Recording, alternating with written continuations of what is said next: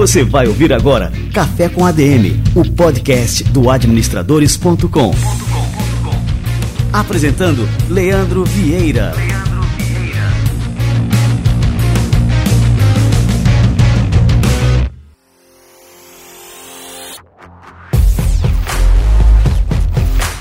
Fala galera, está no ar mais um Café com ADM, a sua dose de cafeína nos negócios. Estamos começando um episódio para lá de especial, onde a gente vai falar sobre inovação, sobre empreendedorismo, sobre venda de empresas. Eu estou aqui do meu lado com Simão Marins, nosso diretor de operações. Fala, Simão. E aí, pessoal? Valeu, Leandro. Marcos, seja muito bem-vindo. E agora eu vou apresentar aqui o nosso convidado de honra, que é o Marcos Varandas Filho. O Marcos Varandas Filho é empreendedor da área de tecnologia há 25 anos, quando ele fundou a M Varandas Tecnologia. Em 2013, ele criou e dirigiu a Menil, uma startup premiada como a mais inovadora para o segmento de food service pelo Sebrae e posteriormente foi adquirida pelo grupo Stone. Quando a empresa foi incorporada à Lynx, Varandas atuou como diretor executivo até fevereiro deste ano. Ele tem formação em processamento de dados e MBA em tecnologia da informação e gestão empresarial. E hoje ele atua como advisor, mentor e investidor, sendo um dos embaixadores da Investidores VC no Nordeste, auxiliando outras empresas de tecnologia a escalarem seus negócios. Marcos Varandas, meu grande amigo, seja muito bem-vindo ao Café com a DM. Oh, muito obrigado, Leandro. Muito obrigado, Simão. Uma satisfação enorme estar aqui com vocês.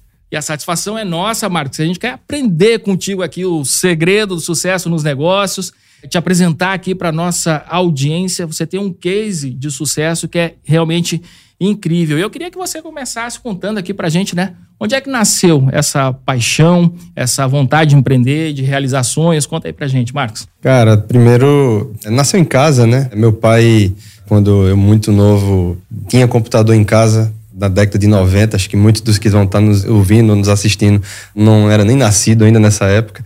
Outros tantos que eram, mas ainda não tinham computadores em casa, porque não era tão comum, não era tão trivial. A gente tinha, porque meu pai ele era professor né, do antigo Instituto Federal, né, aqui na Paraíba, o IFPB atual, ele acabou de se aposentar. E eu tive a oportunidade, tive o privilégio né, de ter, na época, computador em casa e ter de perto, né, uma oportunidade de ver como é que era esse mundo que hoje domina aí tantas e tantas e tantas empresas, pessoas, vidas, famílias, enfim. Naquela oportunidade eu já via meu pai não só dando aula, como ele já fazia, não só no IF, mas também em casa, porque eu já aprendia, não só eu como meu irmão, três anos mais novo.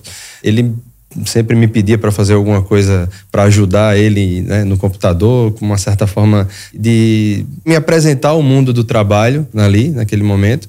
Eu lembro que a internet era um processo de escada, era um negócio muito lento, às vezes ele precisava acessar um computador remotamente e ele ia almoçar, me deixava lá acessando o computador, ele almoçava. Ainda nem tinha conectado. Aquela ainda. conexão ainda. Mas enfim, aquilo ali já foi despertando em mim um interesse né, pelo trabalho, por empreender, trabalhar com meu pai, porque foi um negócio que eu fiz desde sempre. E também por ver meu pai usando o, computador e o conhecimento dele para ajudar outras empresas, né? Porque naquela época, ainda de maneira autônoma, ele já ajudava alguns negócios. Também fui aprendendo e vendo que aquilo ali poderia se transformar um negócio. Que bacana, Marcos. E, bom, para o pessoal é, se situar, a M Varandas nasceu há 25 anos. Né? Então, 25 anos foi em que ano? Não sei, estou fazendo as contas aqui. 97. 97, beleza. Então, assim, 97 a gente está falando do comecinho da internet, estava engatinhando no Brasil, mas a M Varandas foi um sucesso muito grande. Eu estava até comentando aqui, né, antes de começar aqui a nossa gravação, que todo restaurante que eu ia, lanchonete, seja o que for, né, qualquer negócio no segmento de alimentação, o sistema de vocês, aqui na cidade de João Pessoa, né, estava sempre presente. Eu ia pagar a conta, via lá M Varandas. Eu não te conhecia ainda, né? Mas assim, já conhecia o sistema, né? Já conhecia aquela marca. Como é que foi assim esse começo da M Varandas, né? Quando é que vocês começaram? De onde veio a ideia, né, de criar uma empresa? Eu queria só emendar um, um ponto aí nessa pergunta junto. É uma curiosidade que eu tenho. 97, eu acho que poucas empresas estavam digitalizadas eu imagino que você chegar para um restaurante e dizer, pô, compra aqui meu software, instala aqui, usa meu serviço, deve ter sido desafiador. Eu queria que você falasse um pouco também como é que vocês conseguiram vender algo que não era real ainda na cabeça de muito empresário naquele tempo. E eu vou começar pela tua pergunta. A gente não vendia, a gente era comprado. Hoje, né, toda empresa que nasce, principalmente na área de tecnologia, ela já é doutrinada, toda startup, né, ela já é doutrinada, encontra o cliente ideal, construa a solução perfeita, né, vá lá e, e vai resolver uma dor, pense num produto que vai escalar, ou seja, ela é pensada em vender primeiramente e depois você vai melhorando o produto. Nessa época a gente não tinha nenhum conteúdo bem de longe perto do que tem hoje.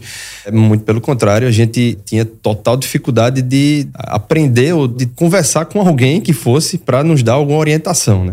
Então, o que existia eram dores, como dores sempre tem, todo negócio tem dores, tem dificuldades, e a gente tinha conhecimento de mercado, conhecia pessoas, e essas pessoas nos procuravam, ou a gente numa roda, enfim, de amigos, identificava uma necessidade de alguma empresa e dizia, cara, posso te ajudar é, desenvolvendo uma solução para isso. Então, na época, acho que o nosso primeiro cliente foi um hotel, né? quem é mais antigo vai lembrar, o Hotel Solmar, não existe mais, Hotel Solmar aqui de uma pessoa, e esse foi o primeiro cliente, a gente informatizou recepção de clientes, né, reservas, sistema de controle financeiro e etc. E restaurante não foi os nossos 10 primeiros clientes. Demorou para a gente atuar com restaurante. A gente primeiro atendeu sistemas de laboratório de análises clínicas, Teve uma época que todos os de João Pessoa eram nossos clientes. A editora Abril foi cliente nossa aqui também. Sistema de distribuição de revistas. A OAB, aqui de João Pessoa, também foi, seccional da Paraíba, foi cliente nossa. Primeiro sistema de rastreamento de ônibus da cidade de João Pessoa, em 2004, também foi cliente nosso. Ou seja, nós éramos uma fábrica de software. Que o cliente, em algumas vezes, depois que o mercado começou a nos conhecer como um resolvedor de problemas, passou a nos procurar e a gente entregava um projeto para o cliente, apresentava um projeto e entregava um software lá. Mas no começo, não. No começo a gente ia, conversa com um, conversa com outro e vai entregando aquela solução. Não era vendida. Então, o empreendedorismo, de fato, ali nosso, não foi algo proposital, não foi algo que a gente realmente vamos montar uma empresa, assim. Eu só vim descobrir que estava montando uma empresa já lá na frente quando eu comecei a ter dores de uma empresa. Porque no primeiro momento a gente foi resolvendo problemas, né? A partir de quê? De software, que era o que a gente sabia fazer. Quando eu entrei na faculdade, eu entrei aos 17 anos, tá, em 97, que foi quando a gente fundou a M Varandas, meu pai já tinha alguns clientes que ele atendia. Então, 97 foi a data de fundação da empresa, apesar de já existir alguns clientes.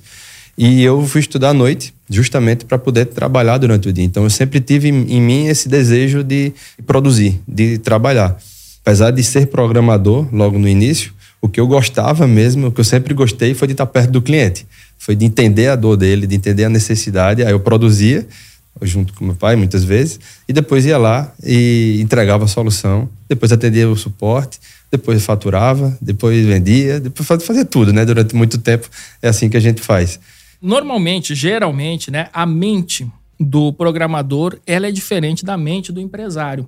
E me parece que você junta né, duas mentalidades, essa experiência com a programação, com essa visão do empresário.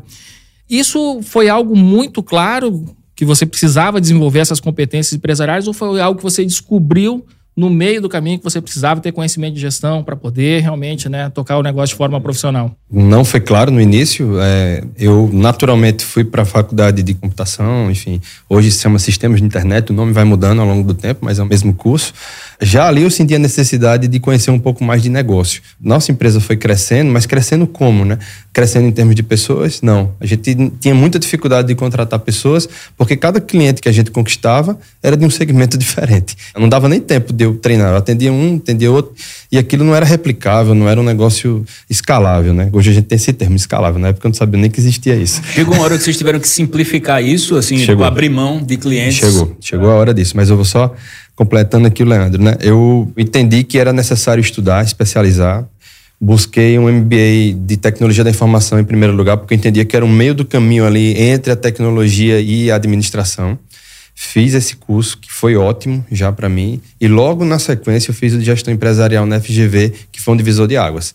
Ali eu tive duas coisas que foram fundamentais. Primeiro, a oportunidade de estudar com professores que eram assim, eles eram, eles praticavam as coisas que eles ensinavam e aí não só a aula, mas a troca que existia com os professores eram, muito boas. Eu conseguia tirar dúvidas de problemas do meu negócio e a turma eram pessoas que estavam lá dividindo a sala comigo e faziam um grupo de trabalho de empresas que já estavam num estágio mais avançado do que o meu, né? Principalmente em relação ao número de pessoas, contratações, dores de gestão mesmo. E aquilo sempre me fascinou. Sempre foi um negócio que me deixava com um gostinho de querer aprender mais e mais e mais, né? Então, nunca parei de estudar.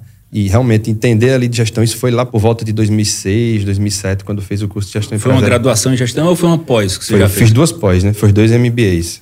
Ô Marcos, aí pegando o carona aqui na questão que o Simão levantou, essa clareza da necessidade de especializar o negócio em um determinado segmento, isso veio quando? Veio durante essa imersão no mundo dos negócios, né, no estudo, no MBA lá com a FGV, ou já tinha vindo antes?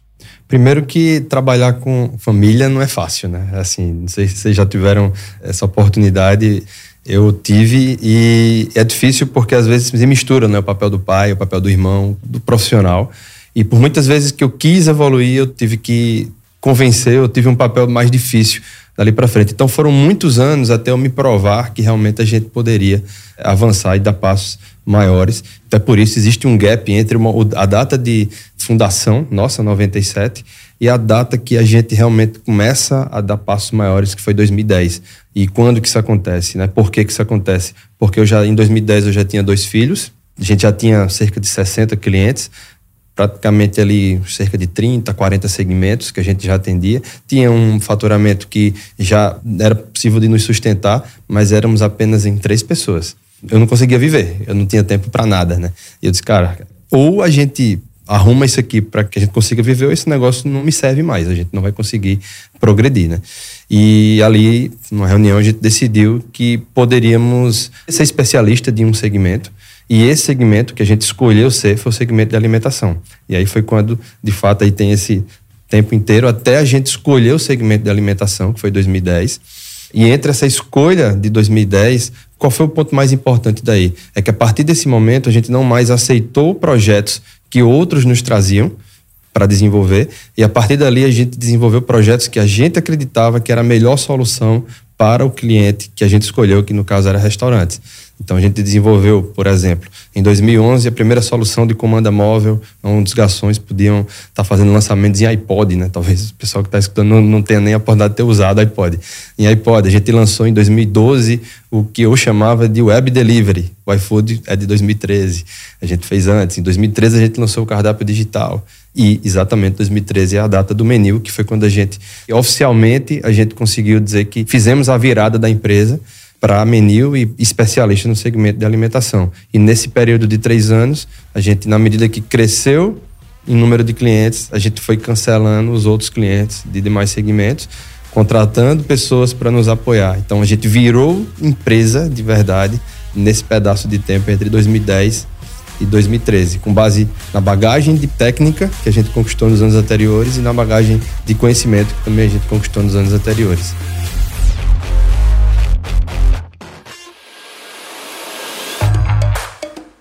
Você falou na questão de escala né, de negócios. É, em que ponto vocês começaram realmente a escalar as fronteiras geográficas do estado, a conquistar clientes em outras cidades? Como é que foi esse processo com vocês? Isso é bem interessante, porque, primeiro, né, não sei se, se acontece com todo mundo, mas com a gente aconteceu muito forte aquele complexo de vira-lata, né? Por mais que a gente seja bom, acha que não é bom o suficiente para poder romper algumas barreiras. Então, a gente tomou lá aquela decisão de vamos ser especialistas em segmento restaurantes, mas a gente não estabeleceu que seria além da fronteira de Pernambuco ou além da fronteira do Rio Grande do Norte. A gente olhava ali para essas duas fronteiras como dissesse, não, aqui é onde dá para eu ir, esses dois locais. Então a gente estabeleceu que ali era a nossa zona e, e não por limitação que seja por questões, sei lá, de transporte ou, ou sei lá, por qualquer outra coisa. Não, era simplesmente mental. Um questão de imaginário. Imaginário, questão uhum. de paradigma, talvez, né? Ali. Primeiro foi uma quebra de paradigma, ou seja, aquele complexo, né? Para poder depois a gente pensar em sair. Quando que isso aconteceu? E é bem interessante essa história. Em 2013, como eu falei, a gente fez lá o sistema para cardápio digital, visando a Copa do Mundo, né, que aconteceria aqui em 2014. E a gente fez um sistema para tablets, tablets em Android. E um cliente nosso em Campina Grande, forno de pizza, né? Ele usou o sistema lá, ele usou em todas as mesas. E aí um engenheiro da Intel, fabricante de chip, né, de, de computadores, é, um engenheiro francês, ele tinha uma namorada que ele tinha virtualmente campinense, e ele foi conhecê-la em Campina Grande. O encontro deles foram nesse restaurante. Ele viu o tablet lá, e quando ele viu, ele olhou, ele usou, ele falou, cara, isso é Intel. Putz, mas tá meio lento, podia ser melhor né, se ele usasse tal e tal solução que a gente está desenvolvendo. E aí ele tentou falar comigo. Tentou algumas vezes por e-mail, telefone, e lógico, achei que era trote. De cara, isso não pode ser verdade. Né? Complexo de virar-lata. Como é que esse cara vai querer falar comigo? Por algumas vezes ele tentou, não, não conseguiu. Então ele teve a audácia de vir até João Pessoa, bater na minha porta Olha, e falar ele comigo. Ele ficou com isso na cabeça, então. Veio falar. E aí, enfim, ele era real. Ele nos convidou para vir para fazer parte de um programa de desenvolvimento né, de soluções com base na tecnologia que ele estava desenvolvendo. Né? E aí tem um negócio interessante, que foi a primeira vez que eu tive a oportunidade de participar de um programa desse tipo. A partir dali participei de vários, né? E teve um negócio interessante, que é é, o que, que eu tinha mais do que os outros. Né? Os outros poderiam ter mais dinheiro, os outros que eu digo são os concorrentes, né? poderiam ter mais dinheiro, mais acesso, mais, enfim, mais gente, mas eu teria que ter mais vontade do que todo mundo, eu teria que fazer mais do que todo mundo. Então, a partir do momento que eu vi que aquilo era real e que era uma oportunidade, eu aceitei, eu disse, cara, isso não vai me dar dinheiro, mas pode me abrir portas e eu vou fazer e vou fazer melhor. E a gente realmente fez o produto, o produto ficou muito bom. A gente virou case da Intel. A partir daí, foi publicado, tem publicações, deve estar aí no Google, facilmente se acha. A gente foi convidado para participar de um programa em São Paulo, que hoje seria um programa de aceleração. Na época não se chamava assim, chamava de programa de parceria. E aí foi o complexo de vira-lata foi se quebrando. De caramba, quer dizer que vira um valor, quer dizer que agora eu tenho a Intel, né? E eu usei muito isso para poder ancorar a minha marca. Eu usava muito, né? De, não, a Intel valorizou. Eu acho que eu dizia isso era mais para mim do que para os outros. Era mais para poder dizer, não, a Intel apostou em mim, né? E isso fui, comecei a olhar mais para fora e fui vendo que era possível, né? Só que aí depois, logo na sequência, a Microsoft também nos chamou para fazer parte de um programa pela parceria que existia.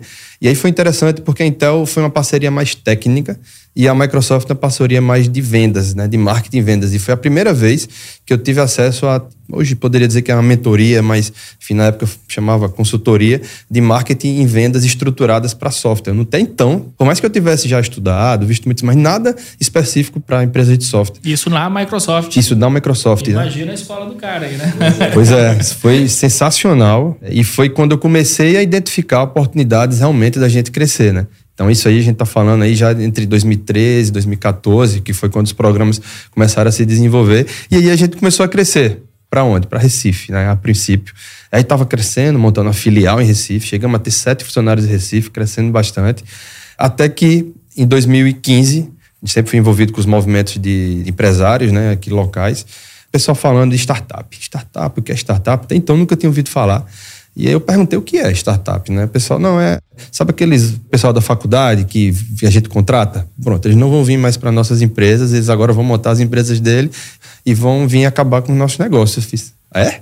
Então eu preciso saber o que é isso, né? Se, preciso, se eles vão vir acabar com o nosso negócio, então eu preciso acabar antes. Né? E aí, nessa mesma fase, estava sendo montado o Start PB, que era um programa do Sebrae para startups. E eu resolvi participar.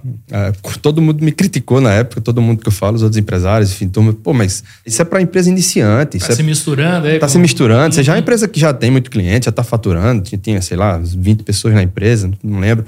Mas preciso saber o que é isso, né? E aí eu e meu irmão, é, Daniel, nós fomos participar, precisava de submeter um projeto.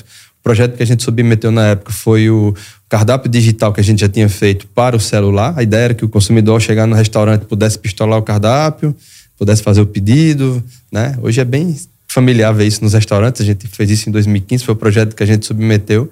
Foi sensacional. Assim, tive a oportunidade pela primeira vez de ter mentoria com outros empresários de startups, vendo como é que eles estavam fazendo na empresa dele. Foi a primeira vez que eu ouvi falar de escala, que é escalar, como é que é crescer os negócios, desenvolver produtos de escala. E ali também tive a oportunidade de me deparar com vários paradigmas. Mas como é que eu vou escalar se meu produto ele não é um produto que ele é escalável? Como é que eu vou escalar se hoje, para poder vender meu produto, eu preciso ter alguém que fisicamente vai lá no restaurante e instala e dá um treinamento? Né? Então, eu fiquei muito com isso na minha cabeça. Foram coisas que eu fui refletindo.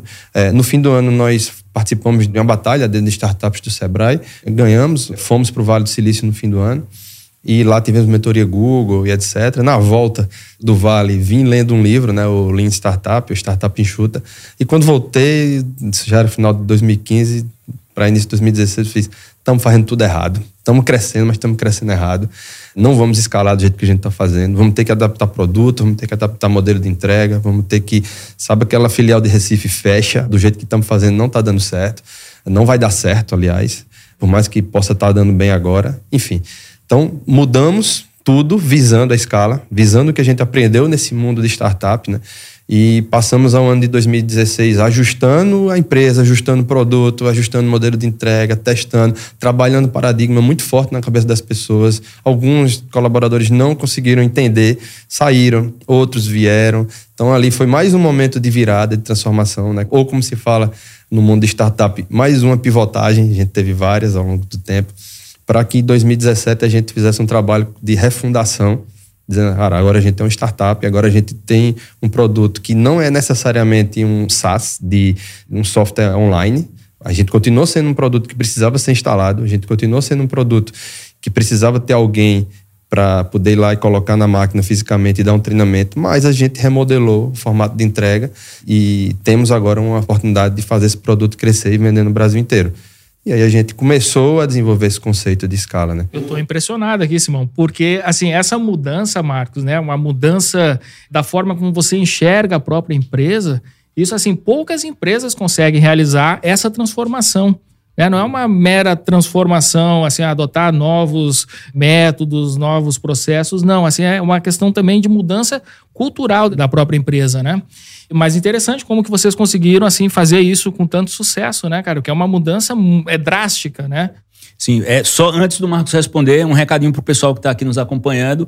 Você que ainda não faz parte do clube de ouvintes do Café com a DM, aproveita o link que está na Boa. descrição aqui, ou do YouTube, ou do Spotify, por onde você estiver acompanhando, para você participar do clube e na próxima gravação você conseguir fazer perguntas aqui para o nosso entrevistado. Já já a gente vai trazer aqui algumas perguntas dos ouvintes que estão nos acompanhando aqui agora pelo nosso clube, tá bom? Show. E sim, mudança cultural e que não é só uma vez, né? A gente fez essa, como eu estou falando, e teve outras tantas, né? Porque a empresa não para de crescer. Em alguns momentos a gente atinge platô e aí a gente tem que reinventar, tem que rearrumar a casa, tem que começar, tem que contratar de novo. Esse foco, né, muito claro de onde a gente quer chegar é o que faz a gente chegar lá, né? E por mais que a gente ainda não saiba exatamente o caminho, a clareza de onde a gente quer ir é o que vai fazer a gente chegar lá mesmo. Caramba, olha, tem que fazer uma frase, né, para colocar lá no nosso Instagram com, com, essa, com essa passagem aqui. Já é temos a frase de divulgação do episódio. Opa! muito bem, Marcos. Marcos, conta pra gente quando é que vocês começaram a chamar a atenção dessas grandes empresas, né? Vocês foram comprados pela Stone, né? Então a Stone é uma das grandes empresas do Brasil, uma das maiores empresas do Brasil, inclusive, né, do mundo. A, a gente está falando, né, da da Stone. Como é que vocês começaram a estar no radar desse pessoal? Tá. Primeiro é interessante que a gente nunca procurou investidor, né? Assim, eu, hoje eu sou investidor e vejo o quanto que muitas empresas vêm buscar um investidor antes até de ter cliente, né? Eu fico, de certa forma, impressionado como a ordem das coisas são invertidas, né? Eu sempre entendi que o cliente é meu investidor e tem que ser assim, né? A gente passa a chamar a atenção dos investidores ou de, de outros potenciais que queiram vir fazer parte do nosso projeto, né? a partir do momento que a gente consegue ter relevância, que a gente consegue entregar valor, que a gente consegue ser respeitado né? dentro de um mercado que é altamente competitivo, como o mercado que a gente estava, eu estava, a empresa continua, mas especificamente da Stone, a gente, em 2017, a gente teve que, mercado da Paraíba, a gente era predominantemente cliente nosso, assim como a grande parte dos nossos clientes estavam na Paraíba. Então a gente dependia do mercado da Paraíba. E aqui foi feita uma lei onde todos os restaurantes deveriam emitir a nota fiscal a partir da maquininha de cartão de crédito. Sendo que, quando essa lei foi feita, não existia maquininha de cartão de crédito que emitisse essa nota fiscal. Então, como é que pode, né? Não deveria poder, mas os caras são artistas, mas, mas foi, né? e se você não emitir, vai ser multado. Então, foi. E aí eu tinha duas opções: brigar e esperar alguém vir fazer isso por mim, porque se era lei, alguém ia fazer. Ou fazer. Por mais que eu não tivesse todas as ferramentas para fazer. Eu optei em fazer. E fui atrás. E nessa busca, encontrei na Cielo, né? Concorrente da Stone. Encontrei na Cielo uma máquina que eles estavam lançando, tinha acabado de lançar. Uma máquina que chamava Cielo Liu eles tinham que eram de um lado era tipo um celular Android, do outro lado era um teclado, chama chip PIN, e ele estava encapsulado com um negocinho bonitinho assim para dar como se fosse uma coisa só, quando na verdade não era, eram duas coisas conectadas por Bluetooth. E estava lançando no mercado. Eles não sabiam nem para o que era ainda, eles simplesmente estavam lançando. E aí eu olhei e disse, cara, isso é um Android. A lei diz que é para emitir a nota, não diz que é para imprimir. Eu posso até ter falado imprimir aqui, mas a lei dizia emitir, né? era a nota fiscal eletrônica. Então é emitir, não é obrigado a imprimir. Se é Android, eu posso colocar um sistema aí dentro. E aí, bom, instalo. Disse, cara, vou fazer um MVP. MVP, para quem não, não conhece, é um produto mínimo viável, ou seja, uma solução simples, mas que resolva a dor do cliente, né? Não é só simples, tem que resolver, tem que funcionar. E aí a gente fez em uma semana uma solução ali. Falei com a Cielo, fizemos aquela solução, rodamos, colocamos lá dentro e resolveu a dor. Apresentamos para o secretário, apresentamos para a comunidade aqui da Paraíba, fizemos, botamos 300 pessoas no auditório de Sebrae aqui. A Cielo colocou uma galera lá vendendo máquina, todo mundo comprou. Talvez alguém jogue uma pedra em mim aqui, mas eu preciso falar assim: é que eu não vejo esse tipo de atitude em muitas startups que estão por aí hoje no mercado. Às vezes eu acho que as startups elas são muito burocráticas. Então, ah, nós temos etapas a seguir, vamos agora fazer isso, o que tal. E às vezes os caras esquecem do mercado. E isso daí é uma guerrilha que eu acho que fez toda a diferença para vocês. Fez e mais. Depois de a gente ter feito para Cielo, o que, que aconteceu com as concorrentes da Cielo? Todos vieram nos procurar. Só que elas não sabiam como fazer, nem a máquina elas tinham. E o que é que a gente fez? E eu, principalmente, que me relacionava, né? Fez, não, estou à sua disposição. Porque o que é que eu queria? Os clientes delas. E todas que me procuravam queria que eu fosse exclusivo, né? Diziam, não, vamos fazer uma parceria e você só faz comigo, eu lhe dou tanto em dinheiro, eu lhe dou tanto. Eu fiz, não. Meu cliente tem que ter o direito de escolher qual é a adquirente que ele vai usar. Eu sempre fui pró-cliente. Sempre tem que ser pró-cliente, isso na minha visão. Então, fizemos assim. Até que conquistamos uma certa relevância para esse mercado.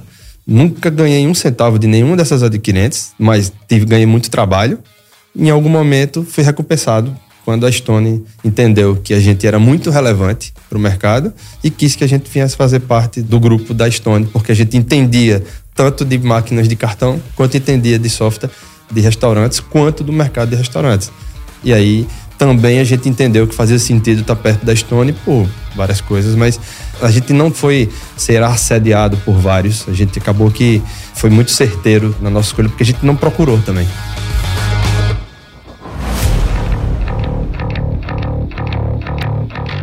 Ô, Leandro e Marcos, eu vou começar aqui, vou trazer uma pergunta, depois a gente ah, segue com a pauta, depois a gente vai trazendo é. aos poucos, pergunta tá? Pergunta da galera da comunidade aqui do clube. Pergunta do aqui do clube do Café com a DM. É só relembrando, se você ainda não tá no clube, aproveita, entra ali no link que tá aqui na descrição para você se inscrever.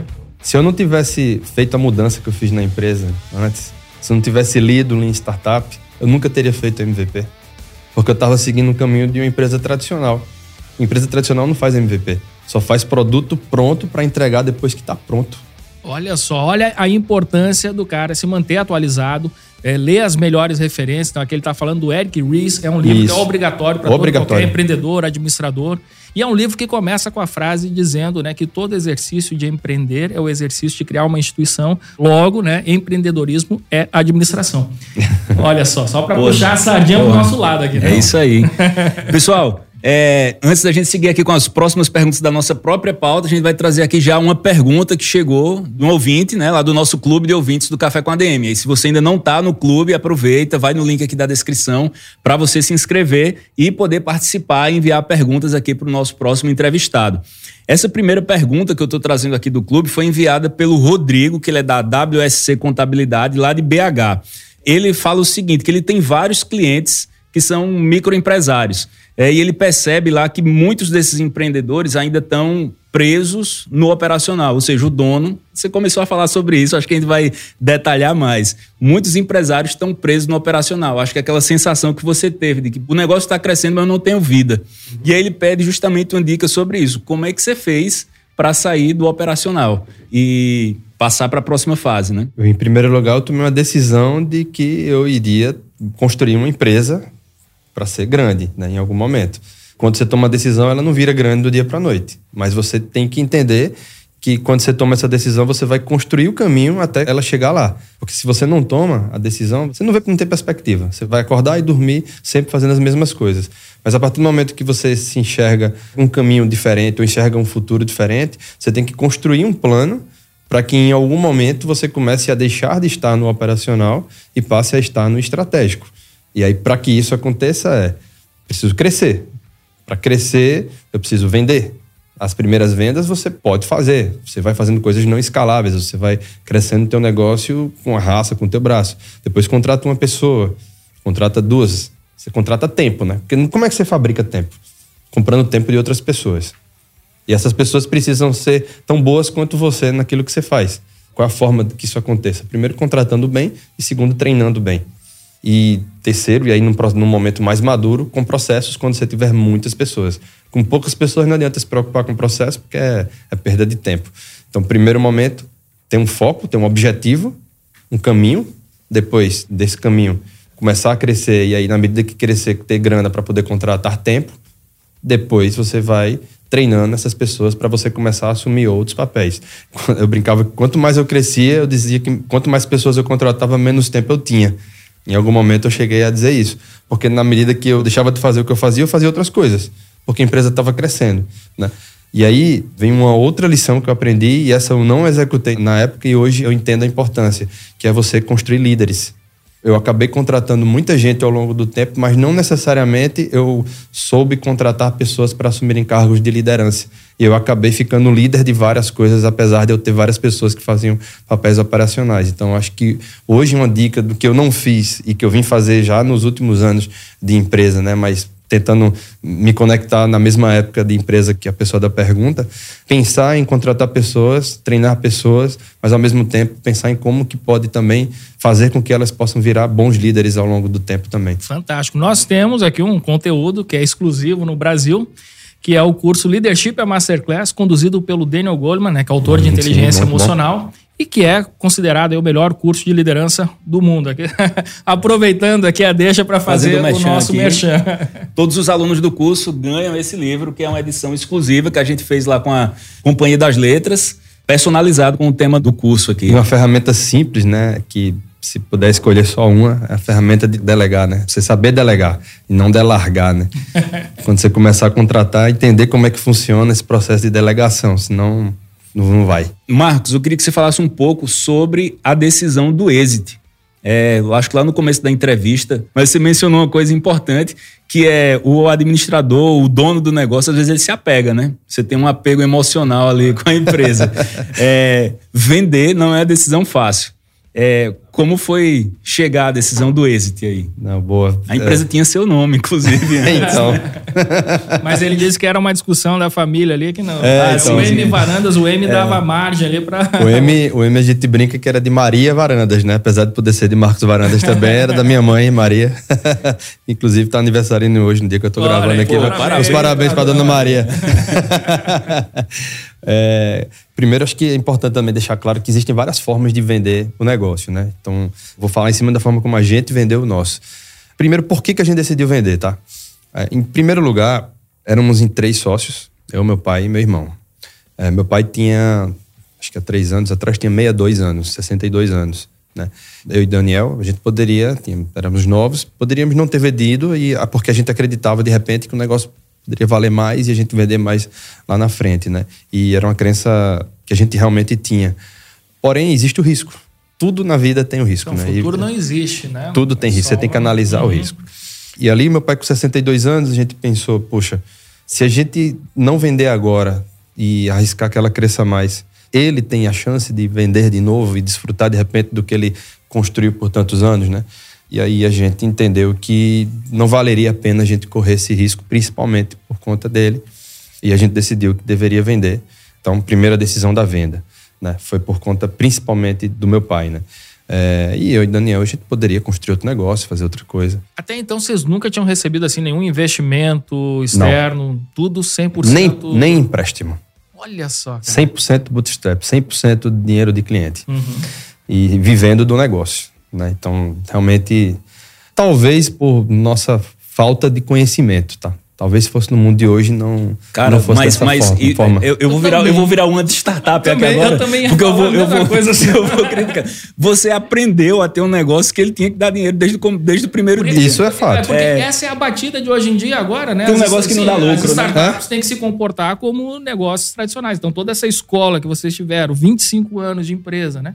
No fim das contas, se ah, não, mas, o caminho né, mas, é, mas era engraçado, que deve ser seguido por porque uma startup. Meu pai só me permitiu, lá no início, né? Só me permitiu contratar um colaborador se eu tivesse o dobro de dinheiro para pagar o salário dele. Eu fui doutrinado assim. Isso não foi uma escola que me ensinou, não. Era, era, era, ele era o dono do cofre, né? No início. É, enfim.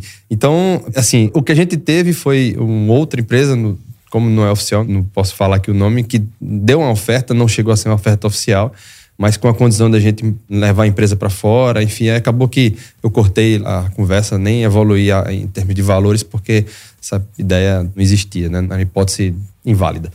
É, então, realmente, foi a primeira. E aí, quando a gente conheceu a Stone, a gente identificou assim valores muito similares. Assim, a gente viu que acreditávamos nas mesmas coisas. É, primeira pergunta que eu fiz: meus clientes vão ter que usar Stone? Aí ele fez: não, seus clientes têm que usar produto de adquirência que eles entenderem que é o melhor. A gente quer ser o melhor. E se a gente não for, eu quero que você me ajude a ser. Fiz, caramba, eu me apaixonei. Sabe aquela resposta? e eu perguntei, e meu time? Como é que vai ser? Vou ter que demitir alguém? Eu fiz, não, todo seu time vai ter, inclusive, upgrade, porque eles vão passar a estar num nível de visibilidade agora nacional e etc. Que era o que eu imaginava, era o que eu queria, era o que eu buscava realmente para o time. Então, entendi que era a empresa boa, né? E, mais uma vez, quando a gente olha para o risco, você vê como foi uma decisão acertada. A gente fechou o negócio em março de 2020, dias antes da pandemia. Então, se a gente, olha só o time, né? A pandemia pegou muito forte o nosso segmento, porque vários restaurantes, eles têm dois caminhos, tem três, na verdade. Tem o fast food, que é shoppings, principalmente, bares e restaurantes, que era a nossa especialidade, e delivery. O delivery cresceu na pandemia, fast food morreu, e bares e restaurantes, muitos viraram delivery, que era a nossa especialidade. Perdemos de um dia para a noite metade da nossa base. Então, sim, se a gente não tem feito esse negócio, muito provavelmente eu não estaria contando essa história aqui. Ou talvez até tivesse, porque como empreendedor eu teria reinventado, teria feito de alguma outra forma. Mas, enfim, era um risco grande. A gente conseguiu mitigar esse risco naquele momento. Foi muito bom, foi um momento bom para a gente também. Enfim, então, a decisão da venda foi por isso e foi boa para a gente na época. Venda e exit são coisas diferentes. A venda aconteceu em 2020. O exit é quando eu saio do negócio. Eu saí da operação agora. Meu pai continua na operação, Daniel continua na operação, acho que muito pelo amor que eles têm ao produto, eles trabalham na parte técnica, né? Eles não trabalham na liderança. E de fato, aí eu vou falar por mim agora, totalmente por mim, é difícil você sair, é muito difícil. É assim, entre a Stone e minha saída, teve um processo de incorporação pela Lynx, né? Que a Stone comprou a Lynx, uma empresa de software do Brasil, é, e a Lynx existia uma divisão de food service e a Menil foi fazer parte da mesma estrutura da Lynx, né? E eu passei a liderar uma vertical dentro da Lynx, né? A Lynx tem 26 verticais e uma delas é Food Service. Eu passei a liderar essa vertical, os times de Bauru, João Pessoa, somando o time que tinha lá também na Lynx. Aí já é um momento de difícil, porque nesse momento acabou o CNPJ da Menil. Então, a partir do momento da incorporação já não era mais Menil, né? Porque quando a Stone comprou, a gente ainda manteve o CNPJ, manteve a mesma marca, manteve tudo. Desde então eu já posso dizer que o coração não era mais o mesmo e vem um processo de desmame, né? É um processo que você vai passando até minha saída. Eu tive que passar aí uns dois meses sem fazer nada para poder realmente voltar a trabalhar, voltar a atender outras empresas, né? sem estar tá olhando para trás com tanta saudade ou com aquele olhar. Porque é um filho, né, cara? Assim, imagina. Eu tenho três filhos, né? nenhum deles ainda se casou. Mas imagino que é como você deixar um filho se casar e você de vez em quando vai visitar ele, né? Só com o filho dá neto. Nesse caso, não sei, acho que eu não vou ter neto, porque não saiu. Mas o empreendedor ele nunca para, né? Acho que alguma coisa vem aí. Então, é, empreendedor não para, isso é fato. Cara, a gente tá procurando problema. Voltei pro começo.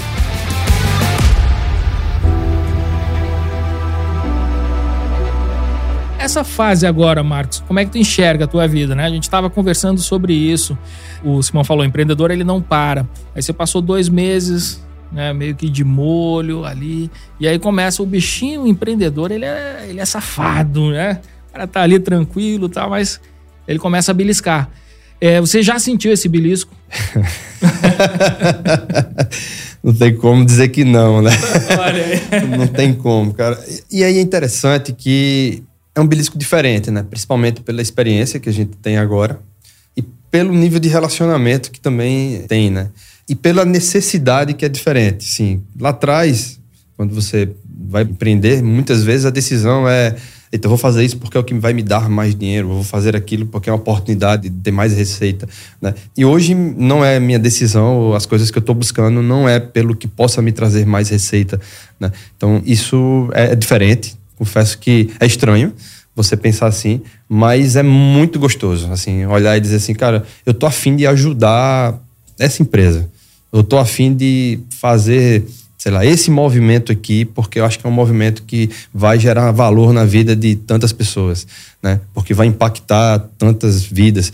Então, isso é o que me move, assim, isso realmente eu comecei a enxergar que o que me dá prazer, o que me dá alegria, na verdade o que sempre me deu prazer e alegria foi impactar vidas, né? foi ajudar pessoas com o meu trabalho. E agora eu consigo fazer disso minha escolha de vida, de profissão, de trabalho, não necessariamente através de um produto ou através de alguma coisa. Não, vou fazer de maneira bem direta, né? Então, quando eu escolhi agora investir, quando eu vou investir numa empresa, né? Ou quando eu vou ser mentor de uma empresa, é porque eu acredito naquela empresa, é porque eu acredito que ali é uma forma de eu impactar vidas. É melhor do que se eu montar um único negócio, maior que seja, eu vou ter um número limitado de pessoas que eu vou impactar. Mas se eu ajudar 100 negócios, eu consigo fazer disso algo exponencial e impactar isso vezes tantas e tantas e tantas vidas. Então, é aí que está meu o bichinho do empreendedorismo, mais propósito, me impactaram picaram de maneira forte. Ô, ô, Marcos, eu queria só voltar um pouquinho na pergunta anterior ali, porque a Sara, nossa ouvinte aqui, a Sara Silva, ela mandou uma pergunta que tem muito a ver com aquilo dali. A Sara, ela é contadora, especialista no mercado digital, e ela quer saber o seguinte: como você enxerga o futuro do investimento em startups brasileiras? É o que a gente estava falando ali, acho que vocês passaram por isso, né? Ela ressalta aqui o cenário de que agora os investidores estão mais cautelosos, houve uma redução nesses aportes. Como é que você vê? Você acha que vão continuar havendo essas compras, essas aquisições, as coisas estão mais devagar? Como é que estão? Não, eu acho que agora a gente está no nível de normalidade, né? Que o que estava acontecendo antes é porque eu acho que tava, a gente estava vendo uma loucura. Assim, se investindo por investir, se colocando dinheiro em startups que a gente olhava, que, horas isso vai dar dinheiro, assim, totalmente especulatório. Isso era uma bolha, assim, você acredita? Eu Ou acredito. Enxerga, assim? É, assim, não sei se dá pra gente chamar de bolha, né? Mas eu acho que era muito a questão do FOMO, né? Assim, o medo de deixar passar e você perder a chance de Sim. investir naquilo ali e depois olhar para trás e se arrepender, né? Eu entendo que agora, assim, primeiro, né, também tinha muito desconhecimento de mercado do que era investir pessoas simplesmente iam lá, colocavam dinheiro porque o outro estava colocando e aí e seguia-se. Né? Então, agora não, agora eu enxergo que existe um processo de profissionalização de investimento. Eu, inclusive, estou apoiando esse tipo de movimento para que ninguém esteja colocando dinheiro por colocar. Eu, eu não aceito. Assim, se alguém vir querer investir junto comigo em algo, só me dar o dinheiro sem saber exatamente o que é, eu prefiro que não venha, porque existe risco. Né? Mas, respondendo diretamente à pergunta, entendo que para bons negócios nunca vai faltar dinheiro, nunca vai faltar investidores, porque, é, assim como eu, tem tantos no Brasil, tantos e tantos. Eu estou falando de pessoas físicas, fora fundos, fora tantas outras instituições que têm grana, que tem muita grana para investir ainda, só que está mais criterioso. Está mais criterioso porque realmente precisa ser criterioso nesse tipo de investimento. E pessoal, eu tô aqui com mais uma pergunta é, de um ouvinte nosso de Moçambique. E antes de fazer essa pergunta, eu quero aproveitar aqui para fazer essa menção. A gente tem muitos ouvintes espalhados pelo mundo, principalmente na comunidade de língua portuguesa, em Portugal, Cabo Verde, Moçambique, Angola. Aqui eu tô com a pergunta do Cleiton Macatang de Moçambique, e ele faz uma pergunta muito interessante aqui, que é sobre como você dá uma dica para ele disso também, como você usou em sua própria vida, é sobre como avaliar o mercado para entender qual a melhor oportunidade para lançar um produto, qual é a, a, dor que vai fazer mais sentido você trabalhar para resolver. Como é que você tomava e toma ainda hoje esse tipo de decisão? Eu entendo que a melhor dor que você precisa resolver é a dor de um mercado faminto. Assim, é a dor de alguém que está ali precisando muito que ela seja resolvida, né? Porque é uma dor que tem valor. Assim, dor tem aos montes, né? A gente procurar, eu tava falando, tô procurando dores, né? mas o que vai fazer realmente diferença, o que vai é, realmente virar um negócio de valor é uma dor de um mercado faminto. O mercado faminto não significa dizer que é um mercado muito grande. Às vezes não é um mercado com milhares ou milhões de pessoas. Mas se for um mercado que está ali muito faminto para pagar por aquilo ali, aquilo ali tem muito valor. Por outro lado, se é uma dor muito relevante, ou você acha que é uma dor muito relevante, mas o mercado não entende que aquilo precisa ser pago por aquilo ali, qual o valor que de fato tem aquilo ali, né? Então, é, às vezes eu vejo muita gente querendo, é, ah, não, tem uma startup com uma solução maravilhosa que resolve uma dor. Mas é uma dor que o cliente às vezes não enxerga aquilo, aquilo é uma dor que ele precisa pagar por ela. Não, eu vivo sem. Não, se eu vivo sem, não é uma dor que mereça ser paga. Então, acho que é isso, assim, encontrar uma dor de alguém que esteja faminto para aquilo ali ser resolvido. Tem mais alguma pergunta aí do nosso Clube do Café com a DM? Temos, e eu tenho uma pergunta do Clube do Simão aqui que eu queria falar também. é, eu, antes de, de entrar aqui nessa pergunta, eu queria falar um pouco aqui. Você tem uma história pessoal que eu acho que é importante a gente contar aqui, porque eu acho que ela traduz muito a forma como você enxerga a sua posição como empreendedor, ser empresário. Inclusive, um tema um tanto delicado, a história com seu filho passou. Eu queria que você contasse um pouco pra gente essa história, que eu acho que tem a ver com o lançamento da Menil, né? E foi um momento, acho muito marcante de sua vida. Conta pra gente essa história. A gente tava falando, acho que em datas, né? Então, quem é bom de memória vai lembrar que 2013 aí foi a data que a gente lançou a Menil, né? E eu lembro bem o dia, foi dia 24 de outubro de 2013, né? A gente fez um trabalho, foi a primeira vez que a gente estava lançando um produto de verdade, assim, com nome, com marca. É, a gente fez uma parceria com o Sebrae, é, com a Brasel. O Sebrae, inclusive, estava subsidiando uma parte né, do valor investido, né? Porque entendia que era um projeto importante visando a Copa do Mundo, para o turismo e etc. E a gente tinha, não lembro exatamente o local, o nome do local era né, as pessoas era um auditório era uma faculdade. Seria uma palestra lá que eu daria, né? Tipo, foi semanas preparando essa palestra. Dois dias antes, é, meu filho de oito anos na época, ele estava com as dores de cabeça e a gente levou ele para um médico e aí ele foi diagnosticado com tumor cerebral. Né? Então, no dia 24 de outubro, que era o dia que eu deveria estar dando essa palestra do lançamento da Menil, eu estava na UTI com meu filho, é, acompanhando ele para uma cirurgia de retirada de tumor cerebral, né?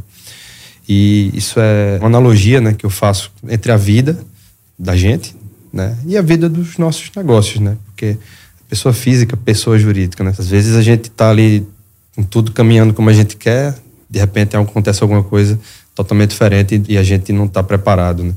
E ali minha equipe foi lá me representar, ou seja, eu tinha uma equipe preparada, eu tinha um time que foi lá continuar meu negócio enquanto eu estava ali cuidando do meu filho.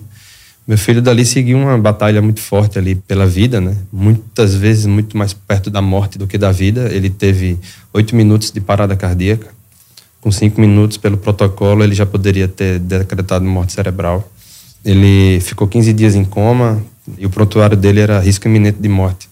E lá na UTI todos acreditavam que ele iria morrer, menos a gente, eu e minha esposa ali. A gente teve que empreender, a gente teve que acreditar mais do que todo mundo, né? Porque por mais que fosse um paciente para o médico, ele era meu filho assim é a nossa empresa também, né? A nossa empresa, às vezes, a gente tem que acreditar mais do que todo mundo, né? Porque para todo mundo é mais uma empresa, é mais um negócio. Mas é o nosso negócio, né? Aquele negócio é a vida de quem, né? Tem que ter a pele de alguém para poder aquele negócio realmente dar certo. Quando eu passei a ver aquele meu negócio, você perguntou quando que perdeu o complexo, né? Então foi exatamente ali. O cardápio digital foi o que fez o cara da Intel vir. Foi... então, assim, tem muita coisa, né? Eu até me arrepio aqui falando disso. Então, quando eu comecei a ver que aquele negócio poderia nos levar para fora, mas quantos outros viram, né? Ninguém, assim. Muitos vinham para me dizer que não ia dar certo, muitos vinham querer botar a gente para baixo e a gente acreditando ali. Então, meu filho saiu do hospital estado vegetativo. Os médicos diziam que ele nunca mais ia andar. Depois de um tempo, ele passou a jogar bola. Ele passou no vestibular agora no Enem, no vestibular ainda, mas passou no Enem para engenharia elétrica e computação, passou em dois na Federal e no Unip. E a Menil deu certo, conquistou o Brasil inteiro, apesar de que muitos pudessem dizer que não. Então, a analogia aqui essa história assim, para mostrar que na vida da gente e na vida empresarial, a gente tem que ter resiliência e a gente tem que acreditar mais do que todo mundo, porque é o negócio da gente e é a vida da gente. Porque o impossível só é impossível até alguém ir lá e fazer. Por mais que alguém não acredite, você tem que acreditar. Eu acreditei. Alguns outros acreditaram e estão aí contando histórias maravilhosas no mundo que a gente tem para ouvir. Então, espero que mais alguém que esteja aqui nos vendo também possa contar histórias como essa. Cara, fantástico. Eu tô sem palavras depois aqui do Marcos aqui trazer toda essa história de vida, a história de superação, de vitória, vitória nos negócios, vitória na vida.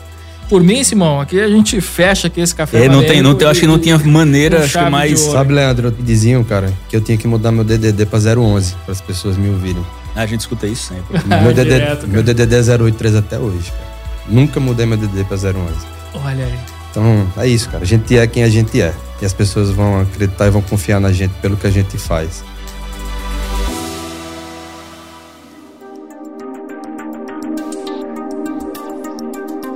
Marcos, cara, eu quero te agradecer pela presença aqui no nosso Café com a DM, por compartilhar tanta experiência, tanto conhecimento, por ensinar a gente aqui com lições de vida.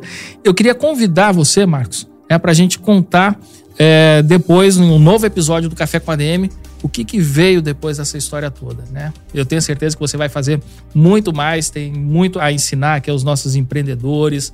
Né? Você está agora começando um caminho como mentor, advisor de empresas. Então a gente vai tomar um café mais vezes, né, num segundo momento para você contar aí a continuação dessa história, tá combinado, Marcos? Não, ótimo, cara. Obrigado, Leandro. Obrigado, Simão. Eu adorei estar aqui com vocês, muito leve o papo, assim. É, fico muito feliz, né, de estar aqui com vocês em João Pessoa, minha casa, que eu nasci, que eu escolhi viver e que eu quero continuar vivendo. Vou vir com o maior prazer aqui conversar com vocês de novo. É, com certeza vamos ter novos capítulos aqui. Se isso aqui falasse, cara, esse, esse tabletzinho aqui falasse que tem de coisa aqui já escrita aqui para estar tá no ar daqui a pouquinho. Mas peço o pessoal me siga, arroba Marcos, Marcos Varandas no Instagram, é, Marcos Varandas Filhos no LinkedIn e marcosvarandas.com.br também no, no, site aí. Sensacional. Aí. Simão, Fechamos aqui com chave Pô, de ouro. Obrigado mais uma vez aí pela oportunidade de participar aqui de uma entrevista aqui no Café com a DM. Obrigado pela tua presença, Marcos. Pessoal, Obrigado a vocês também pela companhia, reforçando aqui mais uma vez, quem não se inscreveu ainda no clube de ouvintes do Café com a DM, vai lá na descrição, aproveita e se inscreve, tá bom? E não só isso, se inscreva também nos nossos canais, né? No Spotify, siga o Café com a DM. Tem muita gente que escuta o Café com a DM e acaba não seguindo, porque o Spotify reconhece. Vacilo, tá tem, que, tem, tem que seguir. Bota para seguir. E avaliar. avaliar a gente, né? Bota lá cinco estrelas pra gente passar aí com nota máxima. E também no YouTube, né? No YouTube você vai ter acesso às entrevistas em vídeo. No Spotify em áudio, no YouTube em vídeo. Siga o nosso canal Aperta lá no sininho para receber as notificações e continue acompanhando o Café com a DM, que toda semana tem uma dose turbinada de cafeína para você colocar em prática nos seus negócios, na sua carreira e ter resultados cada vez melhores. Beleza, galera? Na semana que vem a gente volta com mais cafeína para vocês. Combinados então? Então até a próxima semana e mais um episódio do Café com a DM, a sua dose de cafeína nos negócios. Até lá.